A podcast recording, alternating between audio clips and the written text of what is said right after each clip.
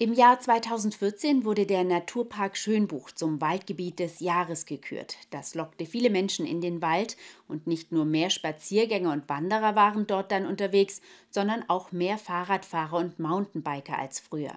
Immer wieder trafen sie auch aufeinander, was zu Konflikten führen konnte.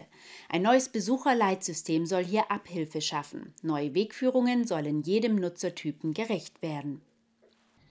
Der Olgehain im Naturpark Schönbuch. Ein Landschaftsgarten, den König Karl im Jahr 1871 für seine Frau Olga angelegt hat. Er ist ein beliebter Ort für Wanderer und Spaziergänger. Doch Menschen sind hier nicht mehr nur zu Fuß unterwegs, sondern auch vermehrt mit dem Rad oder Mountainbike. Das hat in der Vergangenheit zu Konflikten geführt. Ja, zum einen natürlich eigentlich ein ganz starker Konflikt zwischen Naturschutz und illegalen Mountainbiken, wo einfach ein Stück weit durch das illegale Befahren vom Mountainbiken einfach die Natur zerstört wurde, was hier natürlich in so einem Waldbiotop natürlich gravierende Auswirkungen gehabt hat. Die Nutzungsansprüche im Wald hätten sich verändert, so die Naturparkvorsitzende Anja Peck. Zum einen gäbe es deutlich mehr Ausflügler im Wald, zum anderen seien die Ansprüche komplexer.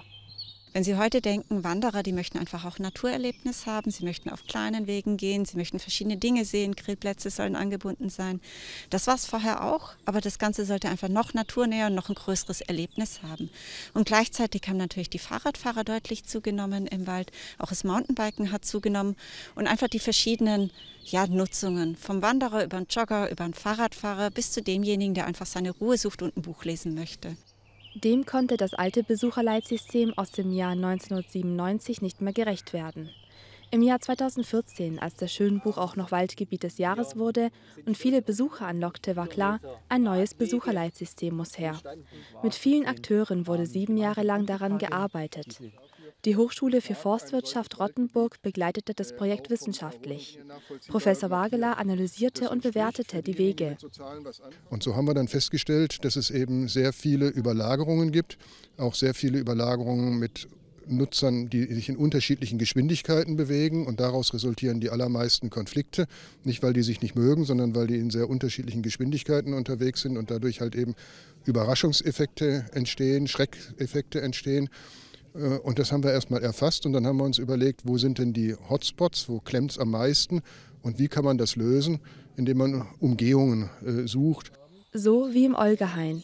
Hier wurde eine Strecke für Mountainbiker angelegt. Solche Lösungen erstrecken sich auf den gesamten Naturpark. Insgesamt wurden 96 Kilometer Mountainbike-Strecke gelegt. Zuvor gab es null. Außerdem wurde auch die Vielzahl der markierten Wanderwege reduziert, die touristisch nicht immer sehr wertvoll gewesen seien. Nun gibt es weniger ausgeschilderte Wanderwege, dafür sei der Wert höher. So soll in Zukunft jede Nutzergruppe den Wald konfliktfrei und auf ihre Bedürfnisse angepasst durchstreifen können. Gefördert wurde das Projekt mit insgesamt 360.000 Euro von Landkreisen und Kommunen, dem Förderverein Naturpark Schönbuch und Mitteln aus den Naturparken.